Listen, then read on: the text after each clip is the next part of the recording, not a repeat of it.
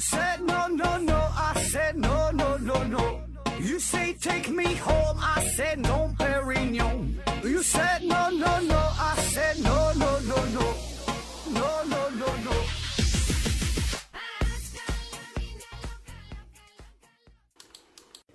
拼命探索，不计后果。欢迎您收听思考盒子，还是先打硬广，也是送给大家的福利，就是我们的送书活动。上期呢，已经有四位幸运的听友中奖了。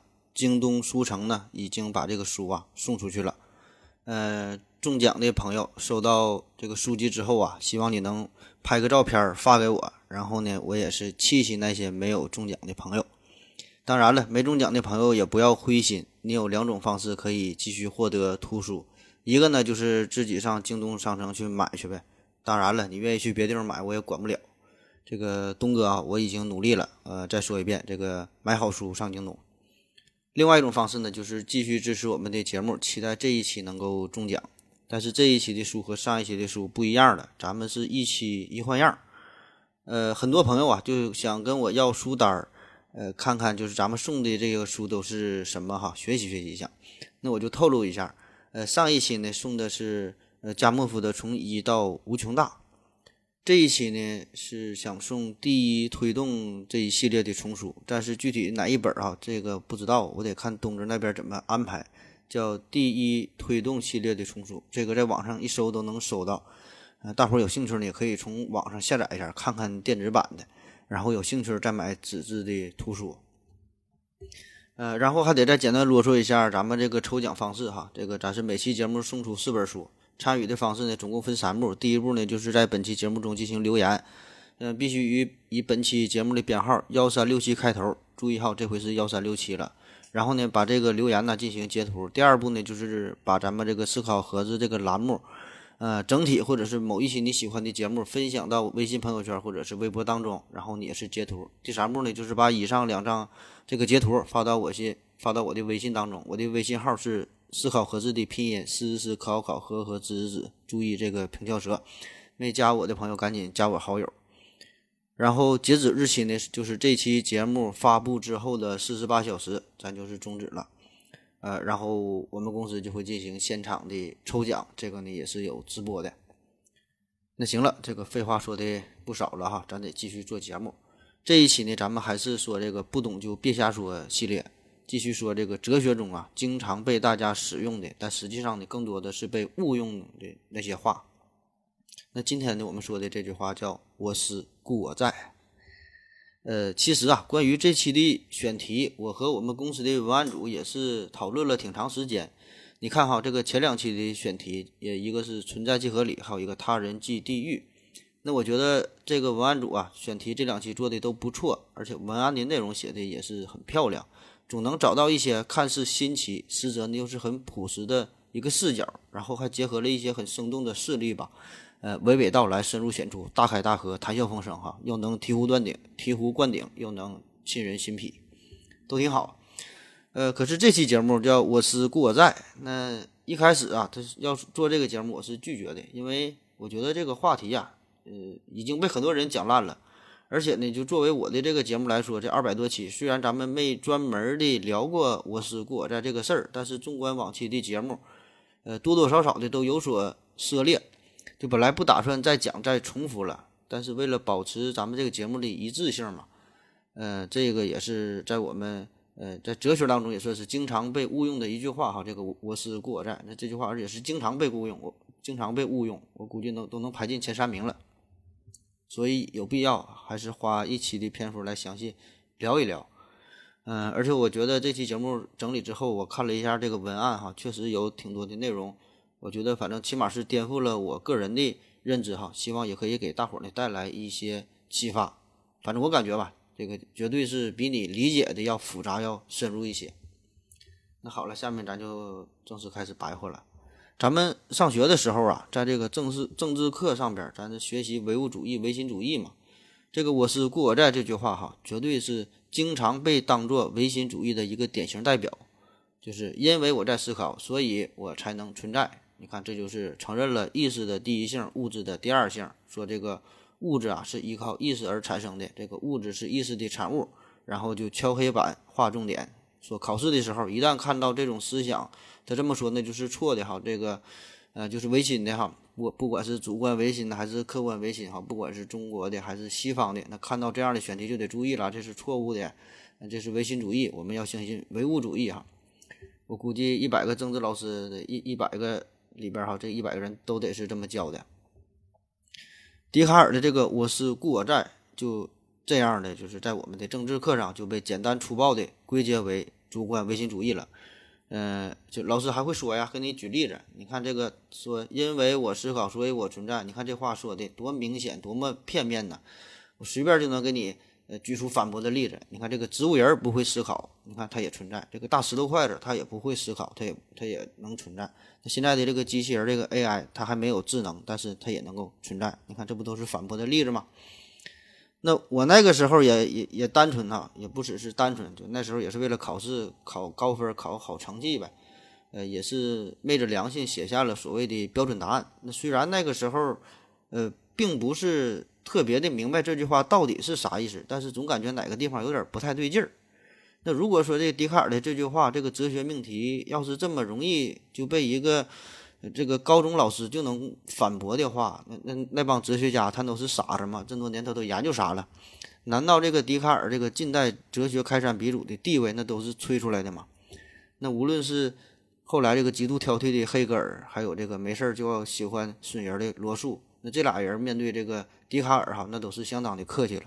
当然，我说的是，呃，面对这个笛卡尔的他的作品还有这个思想哈，那如果要是遇到真人儿，那就不仅是客气了，那就得吓尿了。其实这个唯物和唯心呐，这这二者呢，并没有对错之分，就是你直到现在也没有谁能够证明说这个呃唯物和这个。唯心哈，它哪个就是对，哪个就是错？这个物质和意识到底谁是第一性，谁是第二性？哈，现在你也你也证明不了。所以呢，这就是哲学上一个一直都存在的一个争论嘛。而且，如果你对这个哲学史真要是稍有了解，就哪怕咱有一丁点儿了解，你能随便说出几个哲学家、思想家、科学家这些名字的话，你一看这里边哈，十个人里边得有八个到九个，人家这还真就是都是唯心主义的，反倒是真正的唯物主的人儿。还比较少，你咱咱能想到的，除了这个伟大的革命导师马克思、恩格斯、列宁，这个算是绝对的唯物主义。剩下的你想想，你还认识谁哈？我可以告诉你几个，一个是这个弗朗西斯·培根，这个你算正经的唯物主义；费尔巴哈呢，算是半个唯物主义；斯宾诺莎呢，这个算是呃机械唯物主义的思想，但是呢，他却是披着泛神论的外衣。然后你要再找的话，就得往这个古希腊里边的这帮人找了，有这个泰勒斯啊、德谟克利特呀、赫拉克利特哈，这些呢算是呃朴素唯物主义。再找和几乎是找不了呃更多的名人了。那剩下这一大堆你就挨个算吧，基本呢这都是唯心的。所以这个个人感觉，平心而论哈，对于哲学的贡献来说，我倒觉得这个唯心呐还是要大于这个唯物的呢。而且更重要的一件事哈，咱说了半天，就是这个“我思故我在”这句话。它和唯心主义一毛钱关系也没有，这话我就撂这了啊。他根本他就不是想讨论唯心和唯物的事儿，人家这个我思故我在，他想表达的的是认识论的问题。啥叫认识论？哈，你看这个唯心和唯物，这个要研究的重点就是世界的本源到底是什么，就是到底是物质的还是精神的。而这个认识论，它关心的是就是我们去研怎么去研究这个世界的本源。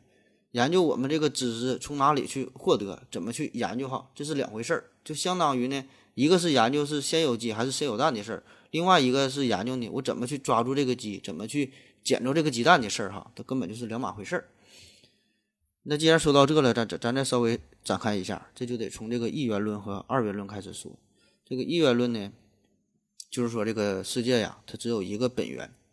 嗯，要么就是物质，要么就是意识，哈，这俩人就争呗，到底谁是第一性？那对应的呢，产生的就是唯物主义和唯心主义了，这叫一元论。二元论呢，就是承认世界的本源呐有两个，就是物质和意识，哈，这两个独立的实体，哈，它俩分别存在，这俩是并列的，就是谁也不依靠谁，谁也不依托于谁，谁也不是谁产生的。那用咱们现在的话说呢，就这俩呢，就是排名不分先后。然后恰恰这个笛卡尔，啊，他就是二元论的一个典型代表。那所以说，这这个事儿，你看笛卡尔他根本他就不是唯心主义的事儿了哈。况且啊，就算是呃，也有人说这个笛卡尔啊，他是有这个唯心主义的思想嘛。那就算确实他很有这种思想，也并不是通过“我思故我在”这句话反映出来的。这个是通关他这个一生哈所有的研究，看他所有的著作，那可以发现他是有这种唯心的思想啊。但是跟这“我是我是故我在”这句话没有关系。那当然了，如果是用咱们书本上用这个政治书上边的话说，这个二元论是试图调和唯物主义和唯心主义的，但是呢，最后还是陷入了这个唯心主义。那他说陷入，那就陷入呗，那我也拉不回来。呃，另外咱友情提示一下哈，刚才我说的这些东西，如果有学生党在收听的话，这会儿你就可以完全忽略了，就就当啥也没听着。考试的时候，书本上怎么写的，你就按那个去回答就行了。就看到笛卡尔，看到我是故我在，果断就选唯心主义哈，保证没毛病。但是不得不说呀，这个书本中有时候他就是这种为了美化唯物主义这种高大呀、正派呀、纯洁呀、积极向上、正确一种一种这这这种这种伟岸的形象。他就那刻意的把这个唯心主义刻画的近乎有点这种精神病思维的这种模式哈，我感觉这个多少是有点过分了。就是这个唯心和唯物这俩呢，根本就不是简单的对与错的问题。这个国际无产阶级革命伟大导师，这个精神领袖哈，列宁就曾经教导过我们：出名的唯心主义比愚蠢的唯物主义更接近于唯物主义。你看人家说的多好呢，好好体会体会。那行了，这开场说挺老多废话了啊。这也算是对，呃，哲学的一个最最入门的一个普及吧，也算是我多年从事哲学教育工作这种内心的一些小感慨与大伙分享了。下面咱就得正经的胡说八道了，就是从一个泌尿外科医生的眼光来看看，这位从数学到哲学，从这个几何坐标系到普遍怀疑，从方法论到哲学原理，从法国走向瑞典的。这位近代哲学的掌门人，这个笛卡尔哈，和他饱受争议的这句话“我思故我在”，你看看这个短短的五个字儿“我思故我在”，这里边还有一个重复的“我”字，这么简单的话，这到底是啥意思呢？这事儿啊，得从人们对世界的一个认知说起。高逼格的说法呢，就是认识论，就我们先头说的哈，就哲学家们一直都在思考一个问题：就我们到底能不能够？认识这个世界，那如果能的话，我们得怎么去认识这个世界呢？那你想想认识这个世界，这事儿也不算太难呐。那我们通常的最简单的这个想法做法，就是说用你的感官去体验呗。你想认识一朵花，你可以用眼睛去看看它是红色的还是黄色的，你可以闻一闻哈，它到底是香味的还是臭味的，用手摸一摸，甚至也可以呢用嘴去尝一尝到底是什么味道。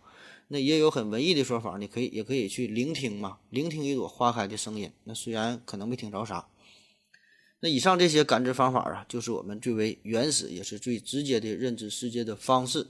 我们每个人呢，最开始也都是这么去做的。但是显然哈，这些做法呢，呃，远远的不够。那最明显的，它会有两方面的问题。一方面呢，就是我们的这个功能啊，我们的这个感觉呢是十分的有限。那超出这些范围以外的东西，我们就无法认识到了。那你就红外线哈，你就你就看不着这个超声波呢，那你就听不到。而且有些时候，这个我们的认知啊，也是无法保证它的准确性。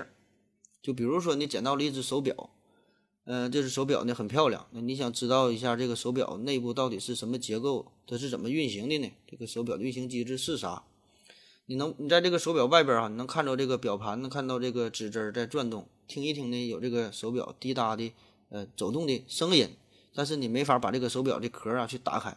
那这个时候，假如你足够聪明的话呀，你就可以构想出一种构想出一种一种一种机制，就是这个机制这个结构啊，可以很好的解释你观察到的所有现象，它呢能够满足这只手表目前的运动的状态。但问题是呢，你仍然没有百分之百的把握就断定这只手表的内部结构就是你预想的这这个样子。因为除了你构想的这种机制以外，哈，完全有其他可能存在着其他种的形式，也可以解释你观察到的手表的这个现象。所以说呢，你做到的只是提供了一种解决方案，但是说无法断定这个世界的本质就是这种方案。也许还有其他几百种、几千种、几万种、无数种的解决方案。所以你了解的可能是只是其中的一个或者是几个。而且细思极恐的是啊，这只表可能像是一个俄罗斯套娃一样的这种结构。那即使你把这个壳打开了，你打开了一层，还有第二层，还有第三层，永远的也没有尽头，你也打不完。那么你可以确信哈，你已经打开的这个结构，你看到的了解了它的情况，但是永远有下一层的未知在等着你。这个手表就像就像是黑箱一样，无论你怎么拆哈，你也不知道下一层到底是什么。那沿着这个思路哈，我们可以这个无限的走下去。那最后呢，你就会发现，人的能力不可能超出我们的感觉经验或者是这个现象的范围，永远有我们无法认知的存在。那么这个思路走到尽头呢，就会导致不可知论的诞生。当然了，这个也是。哲学中另外一个很大的话题了，这个不是咱们今天要说的重点。那知道这个事儿就行了，咱们就先把这个放这块儿哈。咱说另外一个方面的问题，另外一个方面，这个是重点哈，这是笛卡尔要说的可知论的问题。我们刚才说了，就是应用个人的感觉去认知世界，不不说它要产生两方面的问题嘛。第一方面说完了，那第二方面的问题就是我们这种认知世界的方式，挨个去看哈，这个效率啊太低了，就是。我们生命非常的短暂，那世间的这些万事万物哈，我们不可能所有的事儿啊都是亲力亲为，所有的事儿呢，我们不可能事无巨细，这个事必躬亲哈。所以，我们通常的做法啊，就是你小时候，你看你第一次吃苹果的时候，知道这个苹果是甜的，那你再吃第二个、第三个，它都是甜的，这个时候你就知道了，苹果这种水果啊，它都是甜的，甚至呢，你可以推测出其他多数的水果也都是甜的。那么这种思维方式呢，在呃逻辑上呢就叫做归纳。另外一种呢，就是当我们意识到了，呃，这个你看你养的小猫，它它会死哈，小狗会死，金鱼会死，这样呢你就产生了一种思想，就是这些动物啊最后都会死掉。所以呢，下次你看到了，你看动物都会死掉，那这个马是一种动物，驴也是一种动物，所以这个马和驴啊，最后呢它们也都是要死掉的。那这种方法呢就叫做演绎。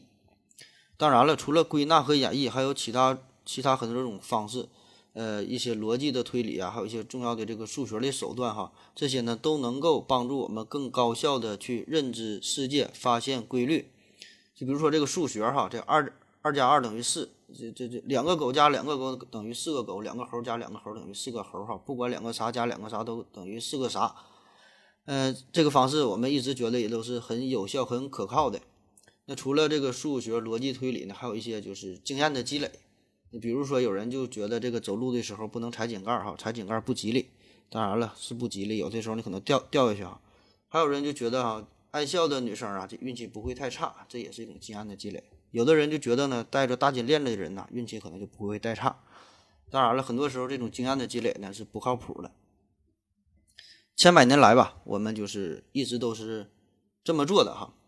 呃，总体的成果也是不错，就是这种第一步，我们通过个体的一种感官、这种感受，获得一种刺激哈，获得了一些原材料，然后呢，应用大脑啊，按照一定的逻辑，按照一定的规则，对上述的原材料呢进行加工，这样呢，就是扩大了个人的一个认知范围，呃，这样我们就可以更好的了解这个世界，了解这个宇宙了。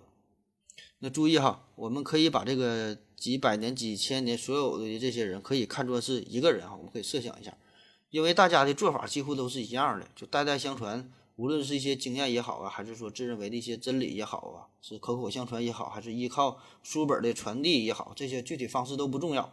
总之就是说，我们可以把所有获得的这些信息、这些知识哈、这些感觉都集中在一个人的身上。那么这个时候问题就来了。且不说这个人他能不能认识全部的世界，我们要问的是另外一个重要的问题，就是他认识到的这个世界是真实的吗？他得到的这些知识、这些经验是可靠的吗？好了，休息一会儿，我们回来继续。我要跟正南去尿尿，你要不要一起去啊？我也要去。哎，风心，我要跟正南、阿呆一起去尿尿，你要不要一起去啊？好了，喝了口水回来，我们继续聊。嗯，回答上面这个问题，我们认识到的这个世界到底是真实的吗？答案是当然不真实了，起码它是值得怀疑的。我们有个词儿啊，叫眼见为实，耳听为虚。但实际上呢，这眼见的东西呢，也不一定为实。就我们小时候都做过这样实验嘛，就把一个筷子放在水杯里，然后从侧面就可以看到这个筷子就像是折断了一样。这呢就是给你带来了一种错觉。那想必大家呢也都是看过各种各样让你产生视觉偏差的图片，那这样的例子呢就太多了。你听到的很多东西呢也都是一种呃虚假的模拟的声音，也不准也不准。现在医学生物学的研究就是已经告诉我们了，我们所有的感觉呀都是大脑中相应的区域产生的一种冲动。那如何你才能看到一朵花呢？第一种做法呢，就是把一朵真花摆在你的眼前。那另一种做法呢，就是直接用光子啊刺激你的视网膜，或者呢，也可以越过你的眼睛，直接刺激你的视神经，还可以呢，直接刺激你大脑某个特定的区域。当然，上述的这些做法啊，我们现在可能还没法完美的做到，但是呢，存在理理论上的可能。就这些做法都能让你觉得自己看到了一朵花，而且给你的带来的这种客户体验是没有任何差别的。所以你在看到一朵一朵花的时候，更严格的说法，应该是说你产生了一种看到花的这种体验，而并不是说你真的看到了一一朵花。老外呀做过一个这么这么一个特别有争议的实验，叫“上帝头盔”。这啥意思哈？就是受试的人员呢戴上了一个类似于摩托车帽的这种头盔，然后这个头盔呢是经过加工过的，它呢是连接着一个非常强大的磁场。当这个受试人员戴上这个头盔之后，然后把这个磁场磁场呢给启动了，这样呢，这个受试人员呢就会出现非常奇幻的体验。呃，比如说哈，有的人呢可能是看到了呃曾经这个不曾体验过的一种亮光，有的人呢是声称了自己呢可以看到了上帝，然后有的人呢是说可以看到过呃曾经死去的这个亲属哈，就各种各样奇幻的感觉不一样。那这事儿呢，其实也好理解。一个研究人员说，是因为这个呃过强的磁场啊，刺激的大脑，引起什么蛋白质什么变化之类的。反正具体原理咱就不懂了，咱就也不用研究，咱就大概明白这个道理就行。就是我们现在已经可以找到了较为精准的大脑地图，就知道了刺激大脑某个特定的区域就可能产生相应的感觉。那所以呢，我们这个所有的感觉都是值得怀疑的，就我们没法保证。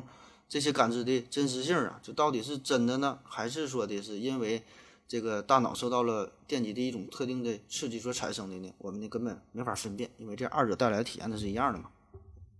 那其实这个事儿哈也没有说的这么复杂，甚至说不用什么呃高科技的科学仪器啊，就可能就可以给我们带来同样的体验。那最简最简单就是这个做梦的感觉呗。那我们在梦中很难意识到自己到底是在做梦，还是说是真实的生活，就无法区分梦境啊与这个现实，所以有这个庄生梦蝶的故事嘛。那现在许多外国的大片儿也都是应用了类似的大 IP，呃，从最开始的《楚门的世界》这个呃《盗梦空间》呐，呃，异次元骇客，还有日本的红辣椒。可能我们觉得这些只是电影哈，这这种可能性是微乎其微的，甚至说是有点痴人说梦、异想天开啊。这个这帮哲学家也都是有病哈，研究这玩意儿的。但是，哪怕这种可能性只有是百分之零点零零零零零零一，不管是怎么小，这种可能性呢仍然存在。那只要它存在，这个问题呢就是我们值得考虑的。这个真不是小问题哈，这个是。全人类最大的问题，因为呢，这涉及到我们全人类最最根本的存在与认知的问题。我们想一想，我们怎么能知道周围的人他不是一个这些人哈，不是串通好的演员呢？我们怎么能够知道自己生活这个地方不是一个电脑模拟出来的世界呢？我们怎么能够知道现在自己不是在做梦呢？虽然这些问题啊，呃，很多小孩子都可能想过，但是呢，从来没有人真正的。回答过这些问题。那好了，以上呢我们就介绍了对于世界感知的这种不确定性。我们所有的感知呢都是值得怀疑的。这个呢还是第一步哈，还有第二步，就是我们刚才不介绍了吗？我们在感知世界之后啊，可以应用逻辑啊，应用数学啊，应用经验其他的方式对这些感知进行加工。那问题就是这些加工的过程同样呢也是值得怀疑的。为什么这么说哈？首先，这个经验这个事儿很不靠谱，这个咱就不用解释了。那么，逻辑推理这个呢，也是我们经常用到的。但是，逻辑推理呢，也并不是呃都很严格、都靠谱。很多情况下呢，它是有需需要许多大前提的限制。那咱就直接说这个数学吧。这个数学可能是我们目前想到的、自认为是最靠谱的一种推理方式了。那你肯定会说呀，这个二加二等于四这个事儿，他谁也没法欺骗我呀。我在地上画两个圈儿，旁边再画两个圈儿，这不就是奥迪吗？这就是真理呀！这谁画它都是四个圈儿，它都是奥迪呀。但是哈，你别忘了，你所有的这个想法啊，都是你大脑所产生的。所以呢，存在着一种极端的可能性，就是不仅是你的老师教你的时候在骗你，也不仅是全世界七十亿人联合起来想要骗你，同时哈，更会有邪恶的科学家他在控制着你的大脑。用一种十分精密的方法，不管怎么整吧，反正是刺激了你的大脑，让你误以为二加二等于四，并且让你深信不疑，甚至说这个数学本身就是邪恶的科学家刻意制造出来的一个虚幻的学科，根本就没有数学这个事儿哈，它只是让你觉得这个数学是宇宙中的真理哈，让你制造制造出的这种假象，让你这么这么认为。那通过以上对于感知，再加上大脑思维的这种怀疑，我们自然的就会推导出整个世界呀。可能都是假的，可能在某一天你熟睡的时候，你你就全身都被麻醉了，一点感觉也没有。然后有一个一流的泌尿外科医生取出来你的大脑，放在了一个营养液之中，保持它的存活。同时呢，这个营养液还连上了一些电极，另一端呢就是接通了电脑嘛，这样呢就可以通过操控这个电脑啊，让缸中的这个大脑产生相应的感觉，你完全无法分辨这是真实的世界还是虚幻的世界。那如果你觉得我说的这个事儿是在炒《黑客帝国》的冷饭的话，那其实更早的希拉里·普特南，他呢就是呃很早就提出过这种思想了。而笛卡尔的思想啊更要早，笛卡尔在四百年前呢就产生了类似的思想，只是哈他那时候是因为没有电脑嘛，所以他没法设想这种缸中之脑，也没法设想连接电脑进行模拟操作之类的。呃，笛卡尔呢是设想了一个邪恶的天才。但是呢，这个道理是完全一样的，甚至说这种思想我们可以，呃，追的更早一些，呃，可以追到古希腊时代，就是在柏拉图，呃，这个时代还有这个柏拉图就提出了一个洞穴的一个比喻，他就说呀，我们普通人看到的这个世界就像是倒映在洞穴的墙壁上的影子一样，就这个影子，这个呢只是世界的一个投影，它是一个假象。科学家要做的呢，就是转过身来，回头看看这个世界的真面目。所以哈，基于以上的这个情况，笛卡尔他就开始怀疑一切了，就感觉啊，这一切它都不是真的呀。那么，既然你感知的是假的，推导出来的也不准，这个邪恶的天才哈，就是这么完美的忽悠着我们。那我们到底才到底有什么东西才能让我们确信呢？我们这个人类的出路到底是什么呢？那最根本、最直接的就是想找到一个百分之百可以确信的东西。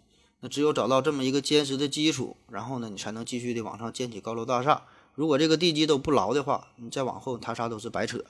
那以往许多的科学命题哈，呃，也都是需要前提的，只有在一定特定的这个前提条件之下，它才能成立。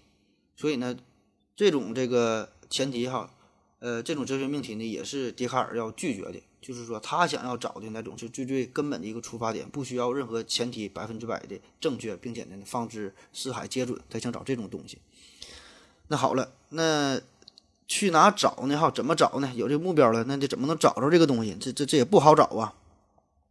这个时候，笛卡尔就想起了自己的一个前辈，呃，上古大神欧几里得。毕竟这个笛卡尔的数学那也不是盖的，这个整个坐标系呀，写写个方程组啊，画个心形曲线呐。嗯，和瑞典公主哈玩玩浪漫啥的，这个这不是咱重点，咱就不不详细说了。这个笛卡尔他想到了上古大神欧几里得，这个是在两千多年前，欧几里得呢想要构建自己的数学大厦，所以对于他自己的这个数学体系来说呢，他也得找到一个一些确定无疑的公理才行。所以他呢上来劈头盖脸的就给了五个公理，那这五个公理呢都是显而易见的，都是正确的。比如说任何两点。都可以确定一条直线哈，这个就是一个公理。现在就是传统几何学所有的公理呀，都可以从欧几里得这个五个公理演绎出来，所以这个就是人家厉害的地方。而且还有一个很有意思的事儿，就是欧几里得的这个第五条公理写的是极为的复杂，感觉和前四条啊格格不入。这前四条写的是非常简短、非常清晰明了。那第五条这个乍一听起来，很多人觉得这这这个有点多余吧？很多科学家都觉得这么说太麻烦了。可是问题就是，无论如何你也无法通过前四条公理推导出第五条公理来，所以这个第五条公理呢是必须存在才行。你看这个就是这个大师的牛逼之处哈。这欧几里得早就意识到了这个事儿，他已经精简了所有的可能性，所以呢，他会以这五条为根本，然后呢，推出其他所有的东西，构建自己的数学体系。那这个笛卡尔一看欧几里得做的这么好，他自己呢也要做同样的事情。欧几里得是研究数学，自己是研究哲学嘛，那你给了五条公理，我也得先开始找啊，我我得先找一条公理再说呗，找到啥能那个非常确信哈，找到这么一个原点，然后才能去接着什么阐述什么论证，那都后话了。那他这种想法，他这个思想的转变，就笛卡尔能想到这个事儿，这个呢，就是已经改变了西方哲学的走向。要为啥说笛卡尔江湖地位这么高？哈，可以说他这种思路的一个改变，这个就是哲学史上一个非常重要的转折。这个西方哲学也就是从本体论转向了认识论，哈，这是一个转向，也标志着西方哲学从呃中古走向了近代，哈，这么这么一个开开端一个转折点。在这个笛卡尔之前的这个时代呀，就是欧洲所谓的哲学，当时他们研究的这个东西呢，都叫经院哲学。经院呐，呃，最基本的方式呢，基本就是用这个亚里士多德的三段式推理，就动物都会死，狗是动物，所以狗会死啊。然后呢，再加上一些各种技巧吧，来证明上帝的存在。那说是哲学，其实呢，这里边含有浓郁的宗教色彩，基本都是为宗教服务的。也没办法，那时候宗教势力大呀。然后笛卡尔呢，他就是不想走这条老路嘛，就觉得这么走没啥意思。嗯，他倒不是说的就想反对上帝、怀疑上帝哈，他只是想找一种更靠谱的方式。就是如果我们的这个认知都不靠谱，就最基础的这个都不靠谱，那你最后就算是上帝真的存在，你也证明了上帝存在，你个证明的方法也不对，这也是自欺欺人的。所以笛卡尔现在哈，他就开始找了哈，看啥都怀疑。看啥都是假的啊！用用专业说法，这叫普遍怀疑。那得怎么整呢？终于有一天，这笛卡尔就是大彻大悟，豁然开朗了。踏破铁鞋无觅处，得来全不费夫费功夫。就自己自己呀，怀疑整个世界呀，怀疑时空啊，怀疑这怀疑那啊。原来有一件事，无论如何都是无法怀疑的，那就是我在怀疑这件事儿本身。这个事儿是你无法怀疑的。用笛卡尔的话说：“让恶魔尽可能地来蒙蔽我吧，只要我在思考，那么他永远不可能从我这里拿走任何东西。所以在彻底考虑过所有的事情之后，当我每次说出来，或者在我的心里想象时，我必然会得出这个结论：我思故我在。这一命题是必然正确的。当然了，他原文呢是。”呃，用法语说的哈，法语我思故我在，呃，这 pense 呃当在素食哈，这个我这法语稍微差一点哈，发音不是特别准。嗯，你看他这说法就牛了，他说当我怀疑一切事物是否存在的时候，呃，怀疑外在的世界呀，怀疑神呐，怀疑什么理论呐，甚至说怀疑我自己是否都存在的时候，你就层层怀疑之后，那最后无论怀疑的内容是什么，这个不管，但是你怀疑的这个动作，怀疑本身。这个动作哈，这个是不可怀疑的，就是我在怀疑这个事儿哈，这个是一个真实的感觉，不管是我的大脑在思考，还是说缸中的大脑在思考，甚至说咱现在想可能是一个芯片在思考，还是什么其他什么玩意儿吧，不管是啥，它总是以一种形式存在着，那起码都有一个东西在思考，也就是说，你一旦产生了怀疑的这种思想，那么就有一个怀疑的主体存在，这个呢是唯一确定的，是唯一可以知道它是存在的一个东西。好了，终于可以放心大胆的哈，铆定自己在哲学这个大木板上的第一个钉子了，就是找到了这个一个基本点了，那就是我在思考哈，我在怀疑呀，进而呢他就推出了我在。注意哈，这里边的这个我呀，这个稍微解释一下，这个我并不是一个确切的、真实的、具体的我哈，不是一个具体的人，它是可以以任何其他形式存在的，甚至说是完全超乎你的想象的。一种存在，但是无无论如何它是存在的哈，否则它就不就不会怀疑了。那说到这儿呢，基本就是把这个“我思故我在”算是大概的介绍完事儿了。呃，大家也都发现了哈，这个说了半天，这个人家笛卡尔呢，压根儿他就没说唯心和唯物这个事儿嘛。而且还有一些人甚至会认为，这“我思故我在”这句话还有着浓郁的唯物主义倾向，因为你看呢，这笛卡尔说的明白。我说了，只有我存在，然后我才能去思考。那如果连我存在这个前提都没有，那么我就没法去思考。你看，这不就是先有物质，然后再有意识了吗？这不是这个道理吗？但是这里边需要注意的是啊，这里说的我呀，并不是真实的肉体的我，并不是唯物的我哈，这里的我是一种精神实体，并不是唯物主义中的唯唯物主义中说的这个实在哈，这个这这个是两码事儿，需要注意一下。想一想哈，笛卡尔说的这句话呀，感觉还是真挺有道理的。你想想，你追求女神，你付出了很多的努力，女神是不主动、不拒绝、不负责。最后和你说了，你是一个好人，然后你就感觉自己被骗了。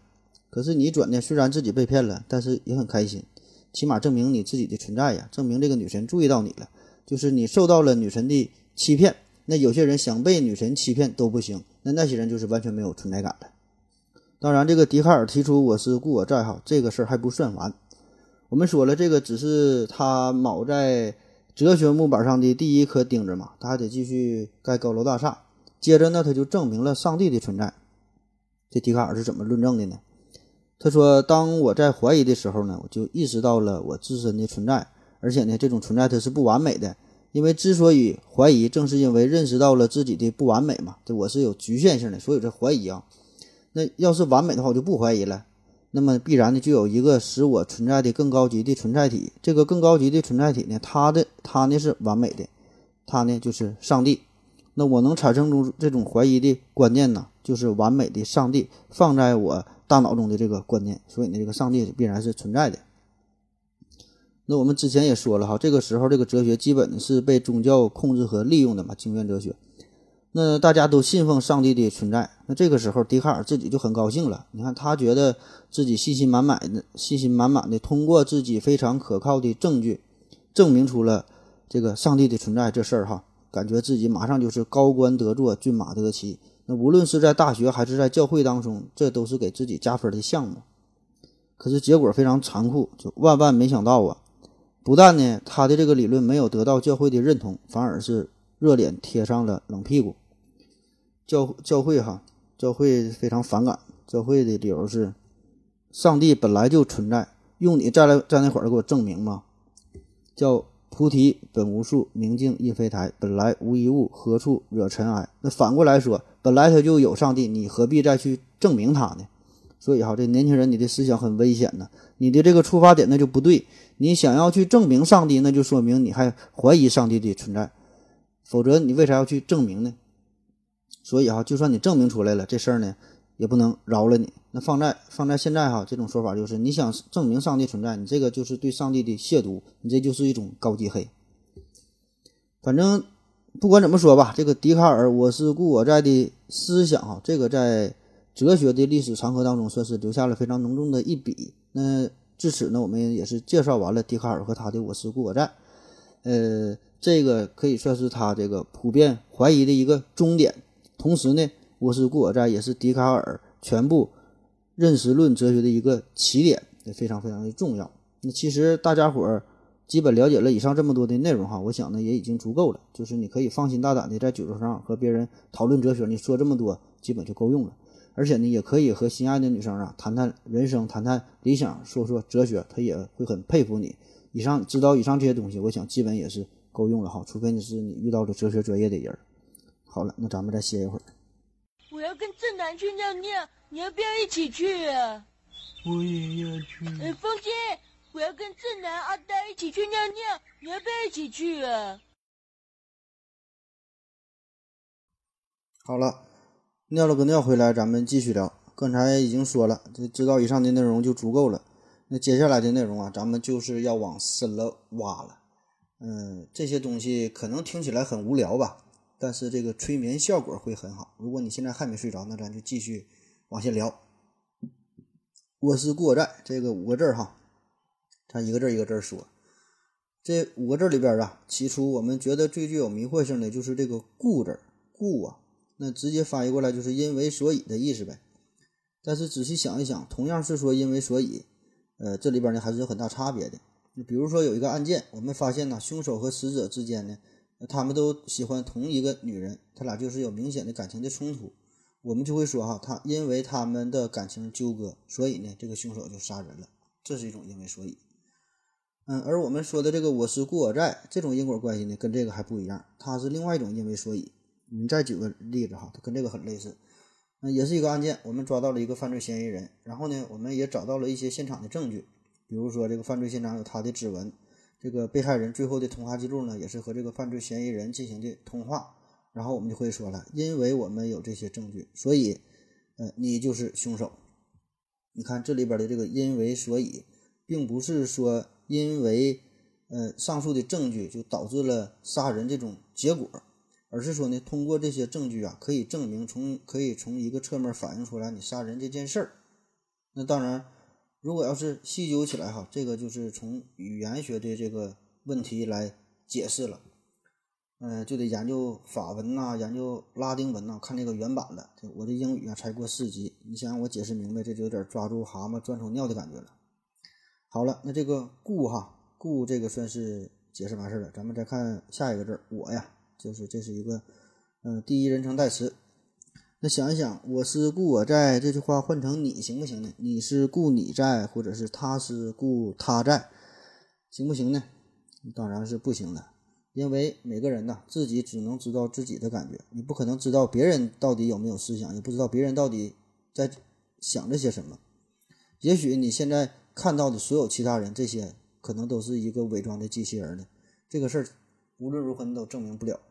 所以啊，归根到底呢，你只能说你自己哈，就是我师这个呢，跟咱们这个老庄的纸飞鱼跟这个思想就很类似了，就是你也不知道鱼咋想的，我也不知道你咋想的，谁也不知道谁咋想的，自己就想象自己得了。还有一个需要强调的一个十分重要的问题，就这里边的这个我呀，之前也说了，这个不是现实的我，不是肉体的我，不是一百多斤分量的这个肉。这个我呢是可以没有眼睛、没有耳朵、没有胳膊、没有腿，甚至是可以没有大脑的我。这个我是一种可以摆脱肉体的存在的一种我哈。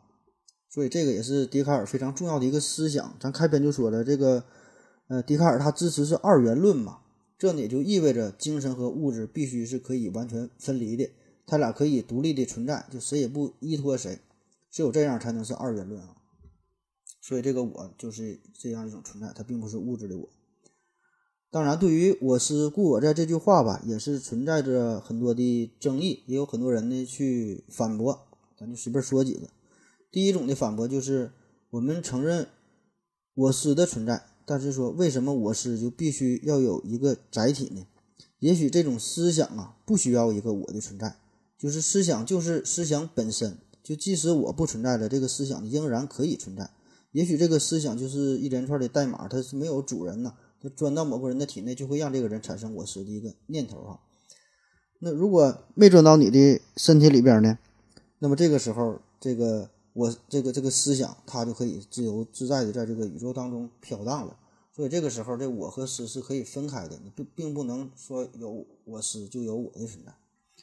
这么说可能有点玄乎了，咱举个例子吧，比如说有一只流浪狗，这个流浪狗呢没有主人。如果它是被李雷捡到了，那么这只流浪狗就变成了变成了李雷的狗。那如果是被韩梅梅捡到了，这只狗呢就变成了韩梅梅的狗。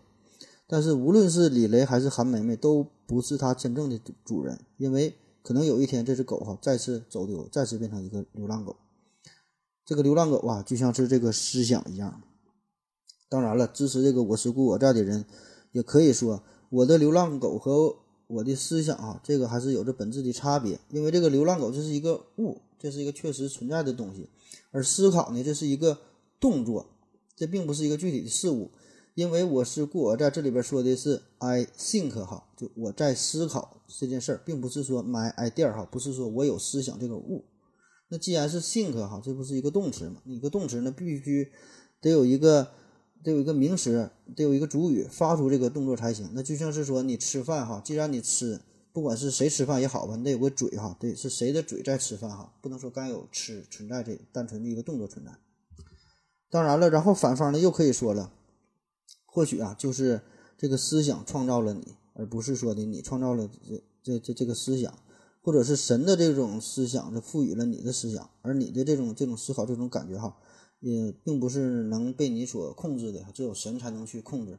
那么沿着这个思路再延伸下去的，就可能让我们想到了是否有自由意志的存在哈，可能引发很多的话题哈。那说到这儿呢，大家可能也意识到了这个问题的关键就在于啊，这个思考这个事儿能不能单独的存在？如果思考可以单独的存在，那么我思考只能导导出我思考的存在，并不能导出我的存在，因为这个思考和我这俩是可以完全脱离的。那如果说这个思考不能单独存在，必须依附于我，那么你这个前提要是这么说的话，那我思就能导出我在了。那到底是啥叫思考？你俩能不能分离呢？嗯，现在也没有一个定论哈。我的理解就是通俗的说吧，我觉得思考呢，这是一个活物哈，就是一个互动，它是一个反馈，就是对不同的情境可以做出不同的反应，这个是思考的一个根本的性质，一个重点。嗯，我感觉可能笛卡尔当时也是这么想的哈，但是就是问题是吧，就是说的。看就看你怎么定义这个事儿呗。如果你要是前提已经定义了这个我是默认的必须有我的存在，那你这句话前提已经说了，那自然能导出我了哈。这个就是一种自圆其说了。嗯，我感觉就不算推理了。到底咋回事？这这谁知道呢？嗯，还有对于这个我思故我在的一种反驳，就是说你的这种怀疑的这个思想啊，可能恰恰就是邪恶的天才灌输给你的一种思想。就这本身呐，就是一种错误的思想，就怀疑本身就是这个邪恶的天才制造出来的一种幻觉。还有的说呢，这个笛卡尔说的这个“我思故我在”，由这个推出上帝的理由呢也不充分。就是“我思”到“我在”这个中间呢，并不需要上帝的介入。就是凭啥就得有完美的上帝存在呢？拥护啥呢？对吧？他的这个理由，他也是十分牵强的。既然上帝这么完美了，这么完美的都能存在，他怎么还能让邪恶的天才出现呢？那为什么我们还能让别人去蒙蔽呢？反正这玩意儿就是唠去呗哈，也也唠个没头，谁也说服不了谁哈，就只想表达自己嘛，不想说服你。还有一种反驳的观点，那个说是笛卡尔呢是首先确定了思哈思考的思，而作为谓语的这个思啊，这是需要一个主词。就是这个我呀，那么作为主词的我呢，就是依附于我思。接下来再看说我在哈，我在里边的这个我呢，它就是成为了一个主体而存在。这个我呢，就是可以单独看，也是有意义的，因为它是一个主体，它是一个实实在在的主体。所以我思这个我和我在这个我哈，这俩呢不是一个我，这个就是犯了一个偷换概念的错错误哈，就是一个是主词，一个是主体，它俩是完全不同的。所以呢，前者呢不能导出。后者哈，也不知道听懂没听懂，反正这意思吧。嗯，反正就对于我是故我在这句话呢，就是很多人都都提出了反对。这里边呢也是不乏一些大咖，甚至说有康德哈这种大人物。呃，具体的反驳事儿啊就不一一说了，咱能把这个讲明白，知道这么多就不错了哈。好不容易给你讲明白了，再反驳了不白讲了吗？而且说呢，真要把这些东西你都想听懂的话，你必须得有着非常深厚的哲学功底儿才行哈。就是不是不是我有哲学功底，对你有哲学功底儿，你有这些这些基础哈，你才能听得懂哈。而更重要的问题是，就是我也没有这个哲学功底哈，你也没有哈，所以那咱俩那还唠啥呀？呃，下面再说说一个我个人的一点小思考吧，就是在我考虑我是故我在这个问题的时候呢，就是自己呀，嗯，天马行空的想到了一些事儿。我感觉可能跟这句跟这句话没有啥关系，但是既然想到了，就和大伙儿分享一下哈，分享一下，声明一下，跟我是故我在可能没有啥关系啊，也许有一点关系。嗯，硬说呗，咱就开整。这个上学的时候啊，咱小学的时候，这个语文课上老师经常让我们造句儿，造句儿，造句儿。有一些句子，有一些有一些词非常简单，非常容易。比如说让你让用这个一边一边造句儿哈，我可以说我一边喝水一边尿尿，你看。挺好，让你用这个又又造句，那就是听盒子的节目又搞笑又长知识。你看这多好，这是比较简单的了。那有一些词语可能比较难，嗯，比如说老师让你用这个衣冠禽兽造句，当然咱现在都会用了。比如说这卖假药的衣冠禽兽啊，那个卖假疫苗的衣冠禽兽，这这个很容易。但是这小朋友不会呀，衣冠禽兽这不会说呀，想半天想不出来，不知道怎么造句。那么这个时候呢，就有一个非常聪明的小朋友想了一个万能的公式。不管什么词儿你拿来，我都能给你造句儿。他是怎么造的呢？哈，他说他这么说，他说老师让我们用衣冠禽兽造句儿，我很开心的就完成了任务。你看，这是一个句子，这句子里还有衣冠禽兽这四个字儿。然后你看这这个句子为啥说万万能呢？这衣冠禽兽四个字儿你换成啥都都行啊。老师让我们用暴殄天物造句儿，我很开心的完成了任务。老师让我们用沆瀣一气造句儿，我很开心的完成了任务。这个如果有小学、初中的听咱这个节目哈，这个家长管一管哈，千万别学这个事儿哈，犯啥错误我是概不负。我举的这个例子啊，这个重点呢就是想说明这种造句的方式，虽然这个句子当中也存在着所指定的这个词语，但是呢，这个词语并没有在句子中发挥它本身真正的意思。嗯，所以在这个我思故我在当中啊，这个我思的这个我，它呢就是既是这句话的主语，也是呃主体。这个我呀，它是发出诗的这个动作，但是对于后边这个我在中的这个我呢，是不是？也有同样的意思呢，这个不好说哈，这是我引发的一个思考嘛。那么后边的这个我在哈，只能是说明我这个字儿在哈，就像是衣冠禽兽这四个字儿出现在句子当中一样，只能是说这我这个字儿在这个句子当中出现过，但并不能证明我就存在哈。这是我引发的一个思考，对不会对不对？不知道哈，这这千万别当真。嗯，然后咱们再举一个例子哈，就是跟这个都是这个思路一起引发下来的一个思考。咱们可以看一个对话，呃，假说哈，二零一八年俄罗斯世界杯，法国队夺冠了，姆巴佩表现的很精彩。然后乙说，确实这姆巴佩挺厉害，这么年轻就能进球，表现的很好。这是一个对话。另外一个对话呢，假说二零一八年俄罗斯世界杯，法国队夺冠了，这个姆巴佩表现的很精彩。然后乙说，你输了，你得喝一杯酒。哎，因为咱们刚才打赌了，谁说出姆巴佩这三个字，谁就得喝一杯酒。你看这姆巴佩就是你的冤家呀。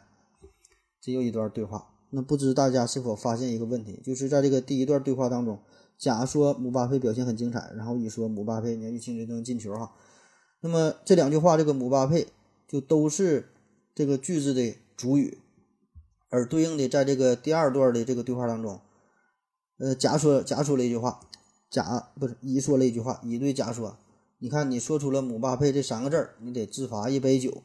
姆巴佩真是你的冤家。那这里边这个姆巴佩这三个字呢，就可以看作是句子的一个主语，但是呢，它并没有发出一个真正的动作。这个姆巴佩在这里呢，只是一个代号哈，这只是三个字而已。这个就跟我们之前说那个造句啊，就是有点类似了。所以这个引发的我一个思考，就是在这个我是故我在当中后边这个我字啊，是不是呢，也是以同样的一种形式出现呢？就这个我是不是应该加上引号，可能更准确一些呢？这我自己胡思乱想的。嗯，如果这句话要是换成另外一种说法哈，也是用我造句的话，那我早晨起来我先拉屎，然后我再吃饭，我吃完饭然后我又拉屎，那得出一个结论，就是在这个句子当中我出现了三次，但是真正的我只有一个呀。但是为什么我可以出现三次呢？就是我这个字儿它出现了三次哈。所以说，这个我思啊，只能导出我思，并不能导出我在这个我，这俩呢并不是一个我。在这个《夏洛特烦恼》中啊，有这么一个梗，这个夏洛说：“大爷，楼上三二住的是马冬梅家吗？”大爷说：“马冬什么啊？马冬梅什么冬梅？马冬梅，马什么梅？啊行了，大爷，你先凉快去吧。”大爷说：“好嘞。”就是这个马冬梅呀，这个在夏洛心中呢，就是一个带毛喘气的活生生的哈一个大活人，他是一个确实的存在。而这个在大爷心中的这个马冬梅呢，他就是一个代号。在这个夏洛心目当中呢，马冬梅就有两种情况，要么存在，要么不存在。但是在这个大爷心目当中呢，马冬梅因为是一个代号，所以呢，它会以三分之二的形式出现，就是什么冬梅哈，马冬什么，马什么梅哈，这都是三分之二个。这个字儿，这这这个这个词语出现的，所以它并不是一个整体。所以看看这个“我思故我在”这句话，它的高明之处呢，就在于这个句式啊非常的简单，然后呢前后两个“我”字也都是最为简单的人称代词了。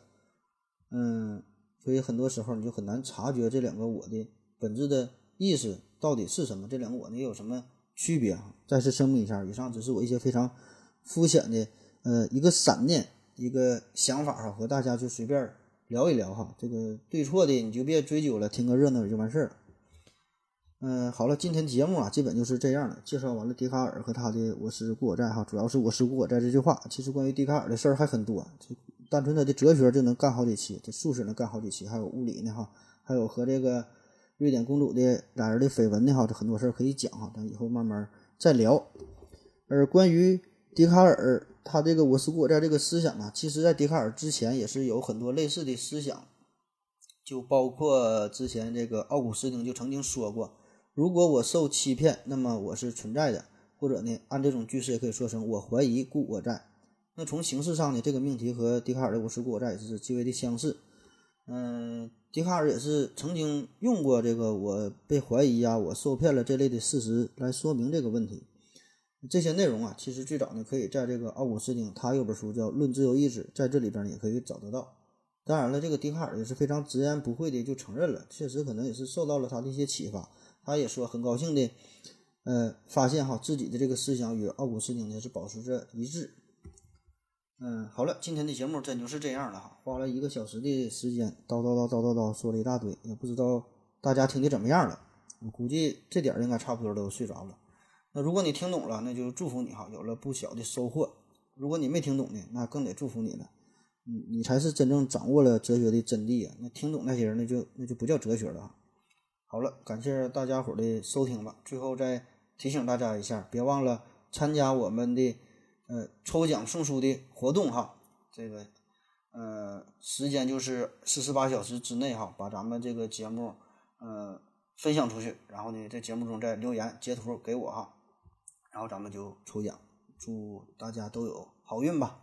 好了，感谢大家伙的收听，感感谢大家伙的支持，谢谢大家，再见。